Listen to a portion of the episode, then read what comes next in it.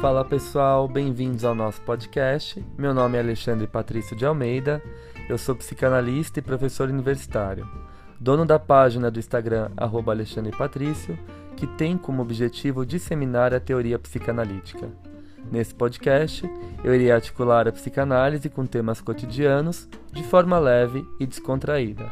Para isso, receberei convidados das mais diversas formações a fim de trocarmos experiências e ideias sobre os mais variados assuntos.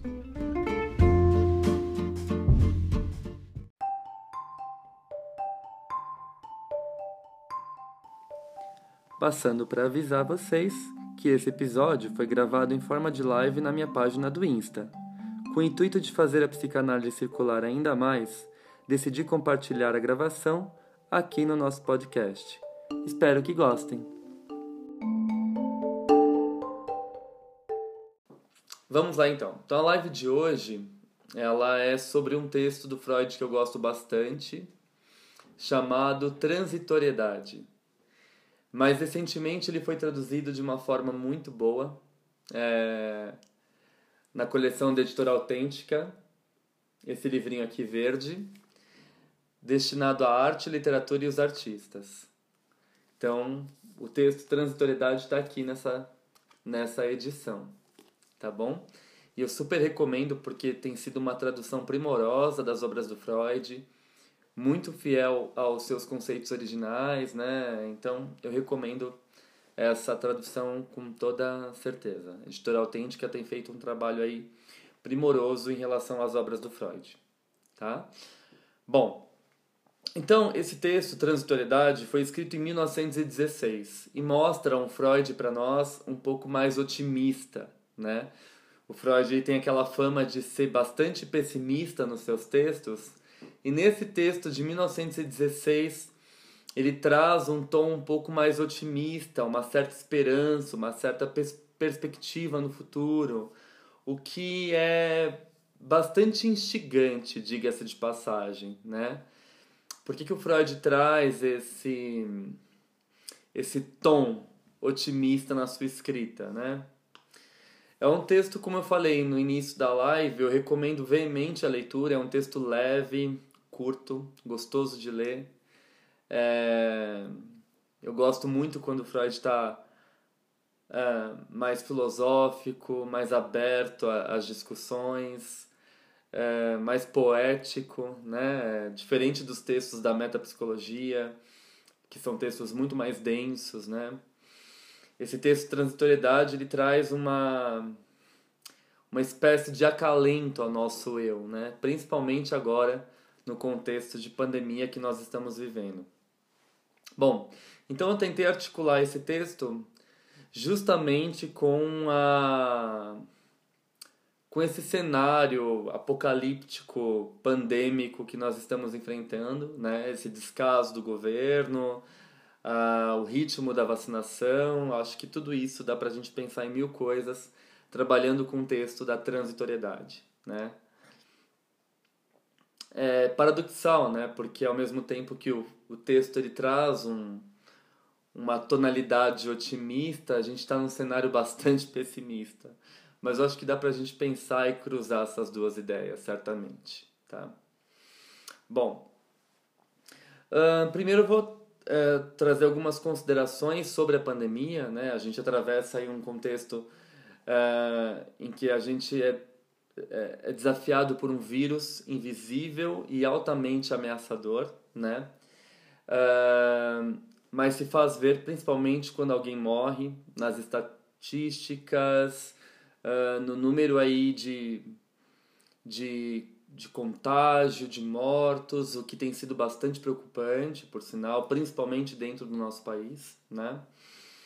Nas reportagens, quando vemos pessoas com equipamento de proteção, luvas, máscaras, face shields, né, o vírus aparece, ele ele sai desse esconderijo, dessa invisibilidade, ele se manifesta, né? Ele demonstra, ele desvela a fragilidade do sujeito humano, né?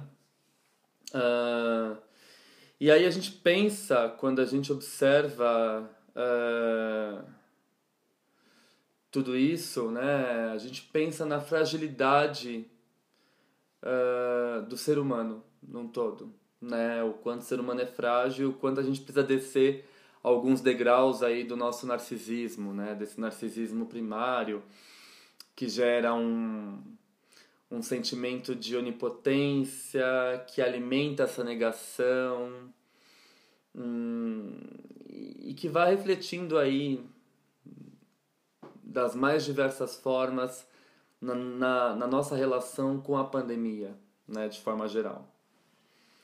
Bom, hum, e a gente vive agora um paradigma diferente do paradigma humano, né, da nossa espécie. A nossa espécie, para sobreviver, para fazer história, ela precisa estar em conjunto, né? A gente se organiza em tribos, em populações e agora a ordem que impera é o distanciamento social. Então a gente tem um paradigma aí que se rompe, né?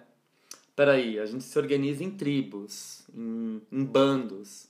E agora eu tenho que abrir mão dessa organização e uh, aderir ao distanciamento social, né? Uh, a recomendação do distanciamento físico é uma mudança de paradigma, né? Já que nós somos gregários por natureza e precisamos de outros humanos para constituir, né? Para a gente se constituir como ser humano, né? A nossa espécie ela anda em bando, né? Uh, hoje, porém, o outro, né, o espaço e a proximidade, ela acaba, tudo isso acaba sendo visto como nossos inimigos, né?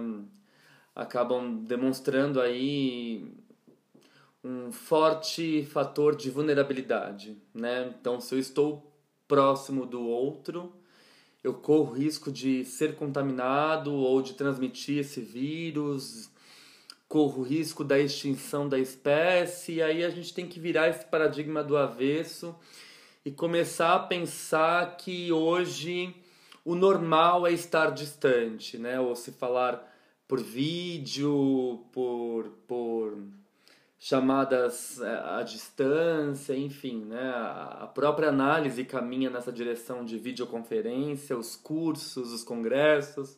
Nós estamos caminhando aí é, seguindo a ordem desse imperativo do distanciamento social, né? Ou deveríamos seguir.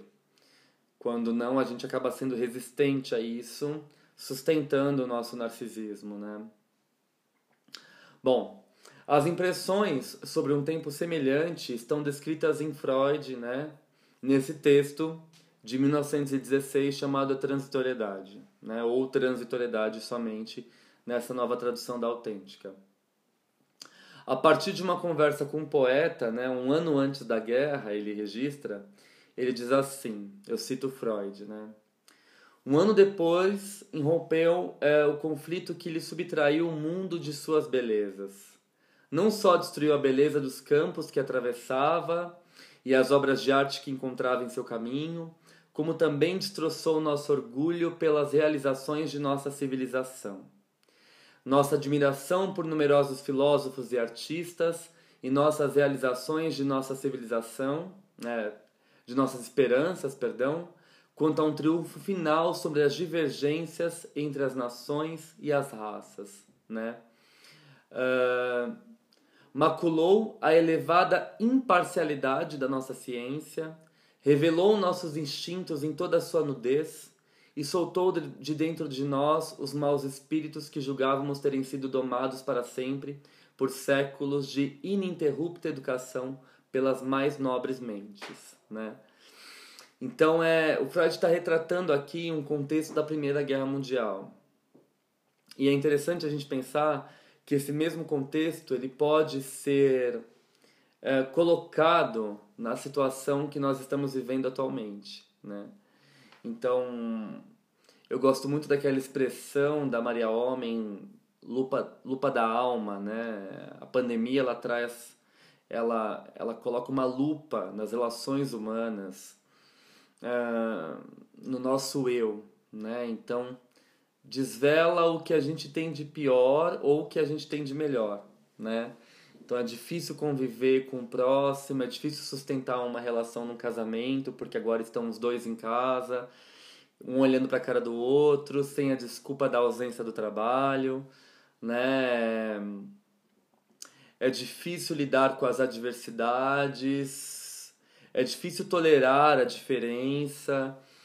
Então a pandemia ela lança uma lupa sobre tudo aquilo que estava muitas vezes guardado, trancado, né? Ela abre a caixa de Pandora e solta o que a gente tem de pior, né? Então solta a intolerância, o ódio, o preconceito, a misoginia, a aversão ao outro, ao diferente, né? Aquilo que não se encaixa nos meus padrões ideais eu tenho uma tendência a excluir ou a discriminar, né? Então, uh, a guerra mostrou isso, né? E o Freud pensa sobre isso, evidentemente. Ele vivencia o cenário da Primeira Guerra Mundial e pega um pouquinho do começo da Segunda Guerra, porque ele morre em 39, quando a Segunda Guerra estava eclodindo, mas ele presencia a ascensão do Império Nazista, né? mas vamos lembrar que esse texto é de 16 e ele ele pensa muito, né, sobre todas essas questões que vieram à tona no cenário de guerra, né? Que a sociedade ela se une pelo ódio, né, pela pelo instinto destrutivo, né? Uh, tudo aquilo que parecia domado, contornado, é, controlado, né?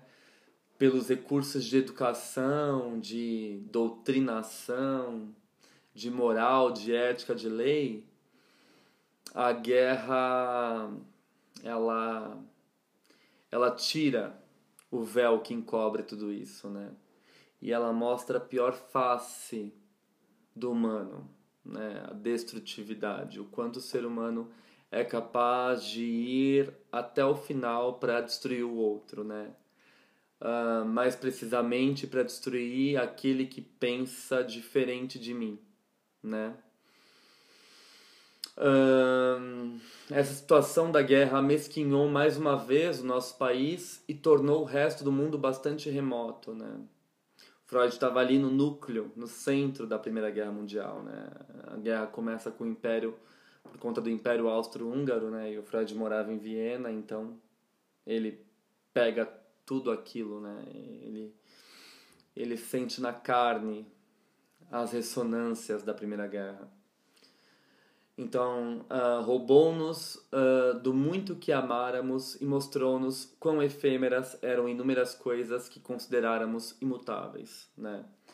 E a pandemia vem para mostrar isso, né, gente? Que que todas as nossas certezas vão por água abaixo, né? Que hoje eu tô aqui falando com vocês e eu posso sair para comprar pão e não sei se esse vírus vai me pegar e vai me derrubar ou eu posso transmitir esse vírus para alguém que eu amo da minha família e perder essa pessoa amada. Então eu tô vivendo um momento de incerteza, né? Esse momento de incerteza que é ainda mais encorpado uh, por nossa situação governamental que não, não nos dá respaldo algum. Né? Estamos todos desamparados, à procura de um mito para poder fixar, para poder grudar os nossos ideais né? e sustentar a nossa ilusão. E, e a pandemia está rolando, né? E os medos vão seguindo. Então o Freud fala que a Primeira Guerra ela mostra o que há de pior no ser humano, né? E que tudo aquilo que a gente achava que era permanente se esvai, se desfaz em cinzas, em pó, né? O homem é capaz de destruir tudo aquilo que ele conquistou, né? A arte, a cultura, a civilização de forma geral. Essa pandemia é sem dúvida um momento assim, é uma situação traumática relacionada a perdas significativas, tanto materiais quanto pessoais. Pessoas que perderam o emprego, que perderam a empresa, que perderam uma posição, que perderam um lugar, que perderam, hum, sei lá, alguma forma de subjetivação que alocava elas no mundo, né? O novo coronavírus atacou partes fundamentais da nossa vida E assim como o sistema imunológico de defesas, as defesas emocionais buscam lidar com um clima de insegurança e ameaça, né? Uh, vamos lembrar também que as defesas psíquicas elas não são só patológicas. Elas vêm para nos ajudar e se tornam patológicas quando se instalam sem podermos recompor as nossas defesas habituais. Então, quando elas ficam ali instaladas e se mantêm num grau de permanência, essas defesas psíquicas elas acabam se tornando patológicas, né? Então, quando eu bebia esporadicamente para esquecer os meus problemas e agora na pandemia eu bebo todos os dias. Quando eu comprava uma coisa cara muito esporadicamente, quando eu estava em, em angústia e agora na pandemia eu estouro o limite do meu cartão de crédito, né? Eu vou buscando objetos, coisas, itens, comportamentos, vícios para colocar nesse lugar de angústia que a pandemia hum, nos impõe, né? A possibilidade de elaboração dessas angústias depende da estrutura emocional de cada indivíduo, obviamente. Vemos pessoas com nível normal de angústia, né, que estão passando bem por esse momento de isolamento, de pandemia, que chegam plenas para consulta, por mais que às vezes essa plenitude é, representa apenas uma casca do sujeito, mas elas conseguem sustentar essa casca muito bem, né? Uh, dada a estranheza disso que nós estamos vivendo, porém vemos pessoas em que, frente a essa situação inesperada, geradora de angústias que não, que não podem ser digeridas pelo aparelho psíquico, né? O aparelho psíquico não tem recursos, não tem enzimas digestivas, né, biologicamente falando, para processar tudo isso que nós estamos vivendo, porque é um episódio inédito, né? A última pandemia grave foi a gripe espanhola, então a nossa geração não pegou isso, né?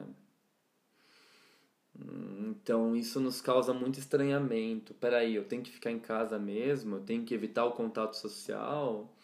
Eu preciso praticar o isolamento, sei lá, né?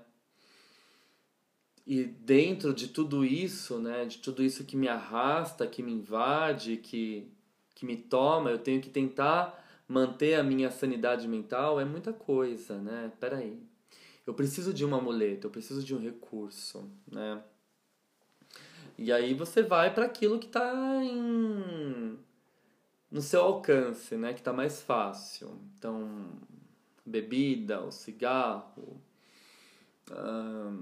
as drogas lícitas, os, os psicofármacos, né, os tranquilizantes leves, os indutores de sono, os antipsicóticos, os, os ansiolíticos, né?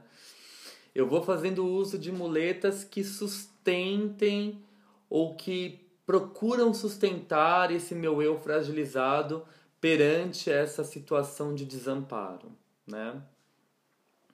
Se a mente não dá conta, né, é no corpo que aparecem as manifestações, ou seja, na ausência do símbolo e da palavra, é o corpo que sofre. Via atuação, né, formas brandas como andar pela casa, bater nas paredes, reclamar, brigar com alguém, uh, ou até formas graves como suicídio, né?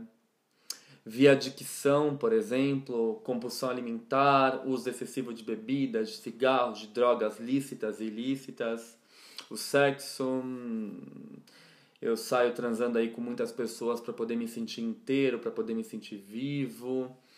Ou fico assistindo a pornografia o dia inteiro porque é isso que dá um contorno ao meu eu e estrutura o meu psiquismo. Ou seja, aquilo que o psiquismo não dá conta transborda no corpo, né? Quando o copo está cheio, ele vaza. E aí eu tenho uma conversão somática, dores nas costas, enxaquecas, dores no estômago, úlceras, paralisias corporais, né? O ou eu vou tendo atos, uh, comportamentos que refletem sobre o meu corpo, né? né? Então a compulsão alimentar, ou eu vou treinar muito em casa, fazer mil flexões por dia, 300 abdominais, correr 30 quilômetros na rua, enfim. Eu busco alguma coisa, né? Eu busco alguma coisa que garanta um contorno para o meu eu perante essa situação de desamparo, né? Ah, então é curioso a gente pensar o quanto o corpo sofre nessa pandemia, né? Ah, no sentido de que o psiquismo não dá conta de tanta angústia, de tanto sofrimento, e isso transborda, né? vaza, respinga sobre o corpo. E o corpo é o primeiro recurso material que a gente tem ah, para recorrer. Né? É o concreto, é o real, é o material. Né? Então, hum, eu assumo uma prática que me coloque em risco ou que me faça bem naquele momento e que eu possa continuar exercendo essa prática para poder garantir a minha existência, né? Então, o somático paga o preço, né? Bom, nesse belíssimo texto sobre a transitoriedade, em que relata uma conversa sobre o tempo, né, o Freud fala sobre o significado dele para cada um. O poeta admirava a beleza do cenário à nossa volta mas não extraía disso qualquer alegria. Perturbava o pensamento de que toda aquela beleza estava fadada à extinção, de que desapareceria quando sobreviesse o inverno, como toda a beleza humana e toda a beleza e esplendor que os homens criaram ou poderão criar. Ele dá um exemplo que ele está conversando com um amigo poeta, o amigo poeta dele olha para o mundo e fala assim: tudo isso vai acabar, então não adianta fazer muita coisa, né? Eu penso muito nisso no, no, na estrutura da lógica depressiva, né? Eu vou tomar banho, vou acordar, vou arrumar cama, vou me exercitar, para quê?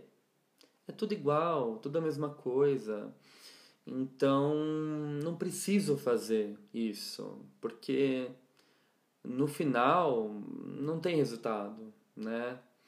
sair para ver as mesmas pessoas, ouvir as mesmas músicas, ler as mesmas coisas, não, não quero, né?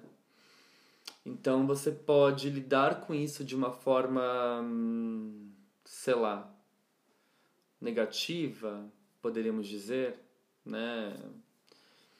Pessimista, né? Ah, tá tudo acabando, então não vale a pena fazer mais nada, né? Hum, mas não é porque o inverno chega e tira a beleza das flores, das paisagens, que eu não posso aproveitar o verão, ou que eu não posso dar um outro sentido ao inverno, né? Entendem? É aí que está a riqueza do texto freudiano. Hum, tudo aquilo que em outra circunstância o homem teria amado e admirado, pareceu-lhe despojado de seu valor por estar fadado à transitoriedade né? A evidência de que tudo é belo e perfeito findará, poderá dar margem a esse pesado desalento que é o pensamento depressivo, né? Ou, levar a rebelião contra tal fato. De uma maneira ou de outra, essa beleza deve ser capaz de persistir e de escapar a todos os poderes de destruição. O Freud vai dizer, né? Essa exigência de imortalidade, porém, alerta Freud, é um desejo nosso, não uma realidade, né? Então achar que as coisas elas vão permanecer é,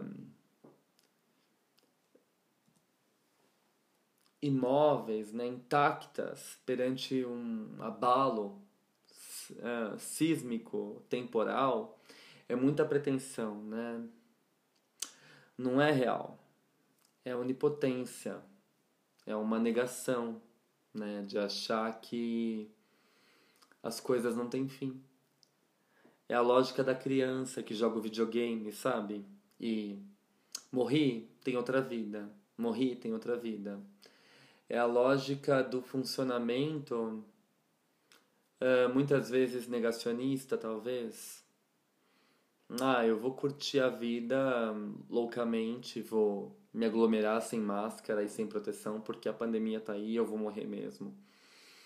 Ou, em outro extremo, esse movimento da transitoriedade pode fazer você observar as coisas uh, de uma maneira mais sutil, né? A vida não é eterna, tá tudo muito frágil, muito instável, mas eu vou curtir cada segundo antes que isso aqui vire uma tragédia, como diz a Pete, né, na música dela. Tô aproveitando cada segundo antes que isso aqui vire uma tragédia. Eu acho que tá aí a beleza da transitoriedade, né? A gente não viver a vida loucamente, mas aproveitar cada segundo, uh, observar a sutileza dos momentos, da música, dos sons, das cores, do contato com quem a gente ama, mas de uma forma muito consciente, sem arriscar, sem cair na negação ou em outro extremo ou, ou em outro extremo no narcisismo primário, naquela onipotência infantil, aquela criança que joga o videogame, morri, eu tenho outra vida, né? Não, não tem outra vida. É aqui e agora. Amadureça, lide com isso. Observe cada detalhe, né? Curta cada detalhe, mas com consciência. A beleza do mundo está justamente nessa transitoriedade nada é permanente, né? é eterno. E é isso que o Freud vai dizer. E como estamos nessa pandemia, né? Descrentes e pessimistas como poeta, adoecendo no corpo ou na alma, ou conseguimos lançar mão de defesas psíquicas, meios mais elaborados ou alternativas criativas, né? Eu tô aqui fazendo uma live, estudando, trocando ideias no grupo de estudos, conversando com vocês, uh, aproveitando para estudar algo que eu desconhecia, aproveitando para trocar contatos com quem há muito tempo não via, por mais que seja online, né? Eu converso com as pessoas que estão longe de mim. O que eu faço com o meu tempo? Né? O que eu faço com esse tempo de isolamento? Como eu aproveito essa transitoriedade que o mundo nos coloca, né? Porque é tudo muito passageiro. Então, o dia de hoje não se repete amanhã. Como curtir o dia de hoje? Trabalhar, trabalhar, trabalhar e seguir uma lógica neoliberal capitalista de produção, de consumo, que beira o delírio? Ou aproveitar esse tempo para estudar, para rir, para levar a vida com mais leveza, não naquela positividade tóxica. Seja zen, né? Seja hum, tá nervoso, hum, siga esses três passos e volte à normalidade. Não, não é isso. Até porque a gente segue os três passos e não dá certo. A angústia permanece lá dentro, latente batendo, dá aceleração cardíaca, gera crise de pânico, não sei o que o DSM queira chamar, ou queira nominar. Né? A gente tem uma necessidade de nomear o desconhecido, né? É até uma metáfora, né? Quando a gente assiste, quando a gente assiste a esses filmes de exorcismo, para você ter poder sobre o demônio, você tem que saber o nome dele. Né? Invocação do Mal, uh, o Exorcismo de Emily Rose.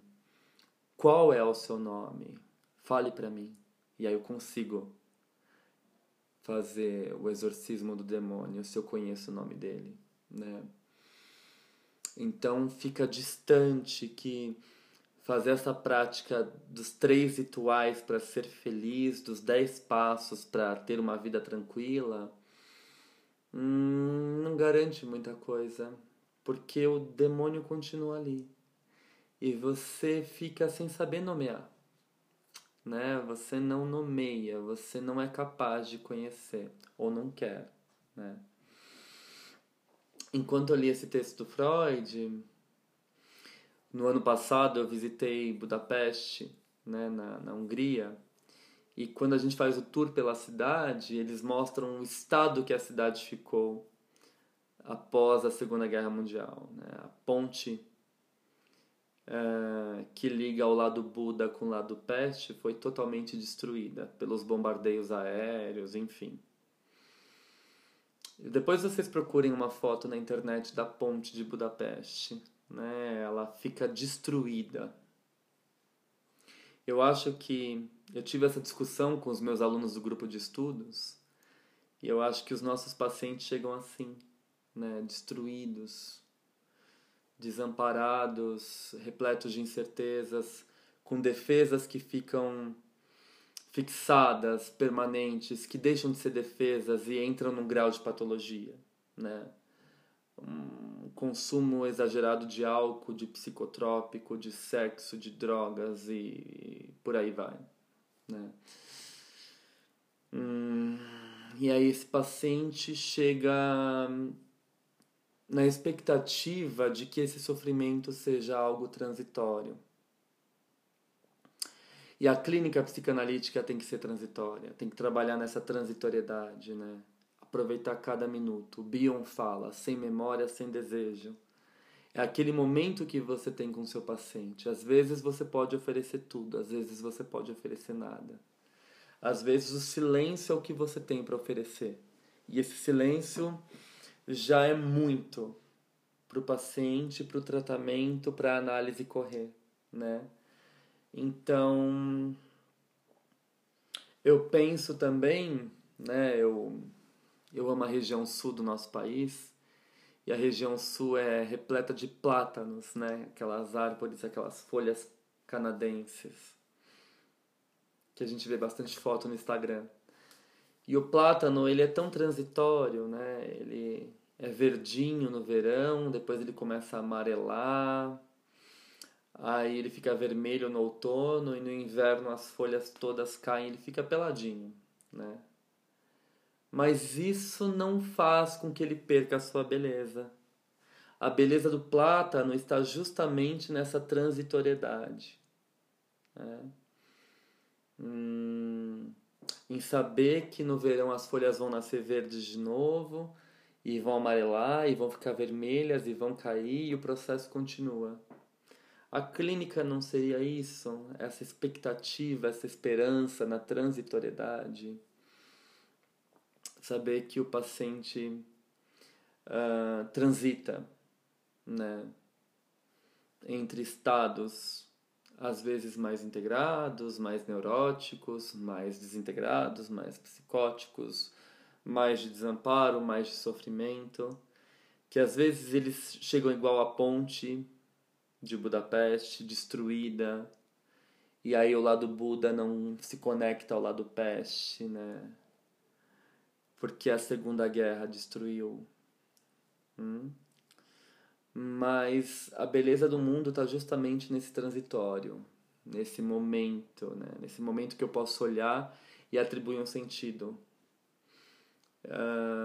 Por isso que muitas pessoas têm procurado análise e terapia nessa situação de pandemia, para poder observar e apreciar a delicadeza da transitoriedade. Né?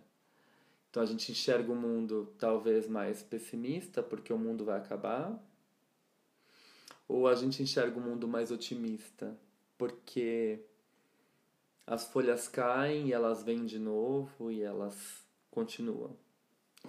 Freud, nesse mesmo texto, tem uma versão mais otimista da transitoriedade. Ele diz assim: Uma flor que dura apenas uma noite, nem por isso nos parece menos bela. Tampouco posso compreender melhor porque a beleza e a perfeição de uma obra de arte ou de uma realização intelectual deveriam perder seu valor devido à sua limitação temporal. Né? Então, que seja lindo enquanto dure. Né? Eu acho que está aí a beleza do transitório. A análise será um recurso para criar, por meio do encontro analista-analisando, condições favorecedoras da ampliação do repertório psíquico, para que os conflitos possam ser pensados e experienciados ao invés de depositados no corpo. na análise eu consigo falar, eu consigo, talvez com a ajuda do meu analista, nomear o demônio ou trazer para o dizível aquilo que está indizível ou não. Ou com a ajuda do silêncio do meu analista eu sustento a minha angústia e aceito a transitoriedade. Para isso, nos aproximaremos de nossas vozes internas para ajudarmos nossos pacientes a se aproximarem também de suas vozes internas. Né? Nessa pandemia, tivemos de nos reinventar e nos adaptar a novas regras, novas maneiras, viver lutos, viver perdas, viver hum, a queda da onipotência, do narcisismo. Né? Quando uh, uh, e aí é importante a gente retomar o texto de Freud, né, quando ele fala da necessidade de renunciarmos ao que era precioso. Né? Ele diz assim, abre citação do Freud, o luto, por mais doloroso que possa ser, chega a um fim espontâneo.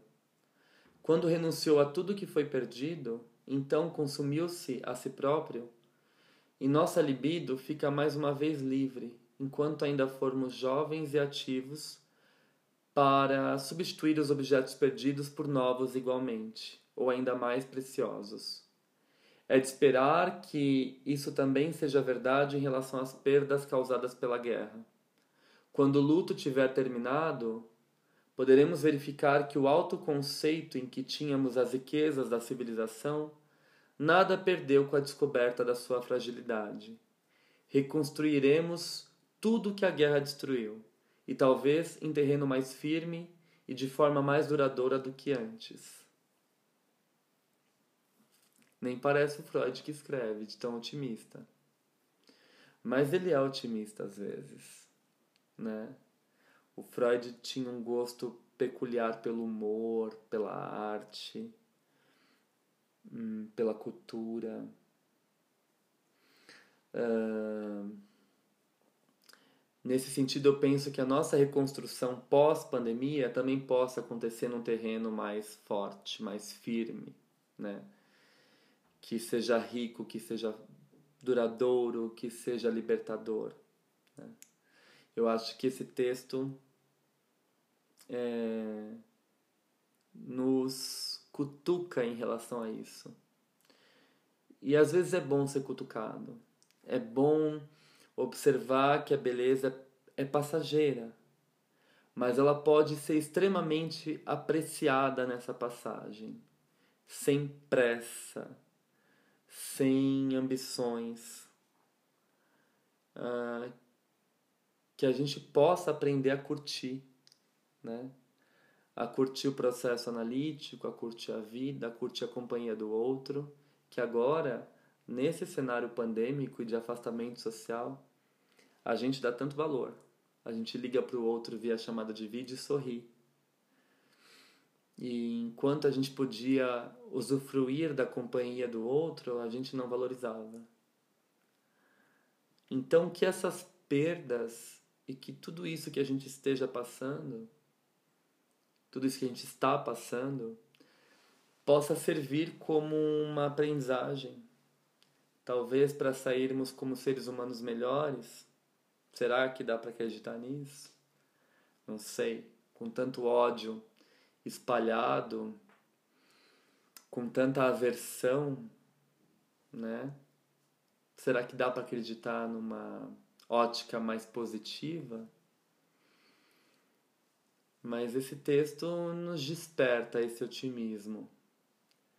Talvez a gente aprenda com os lutos, com as perdas, com a queda do nosso narcisismo.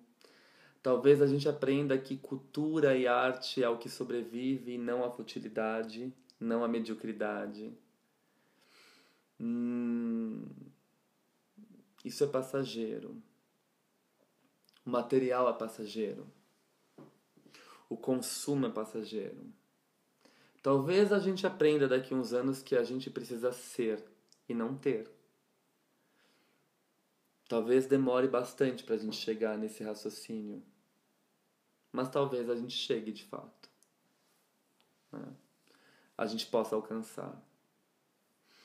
Essa é a esperança de Freud, talvez essa seja a maior esperança dos analistas em tempos de pandemia. Era isso que eu tinha para falar então. Eu recomendo a todos veemente a leitura do texto Transitoriedade, de 1916, que está nesse volume aqui do livro da Autêntica, Arte, Literatura e os Artistas, numa tradução belíssima, e que a gente possa aproveitar e usufruir das coisas, das pessoas, da companhia, enquanto dura porque o dia de hoje não se repete amanhã.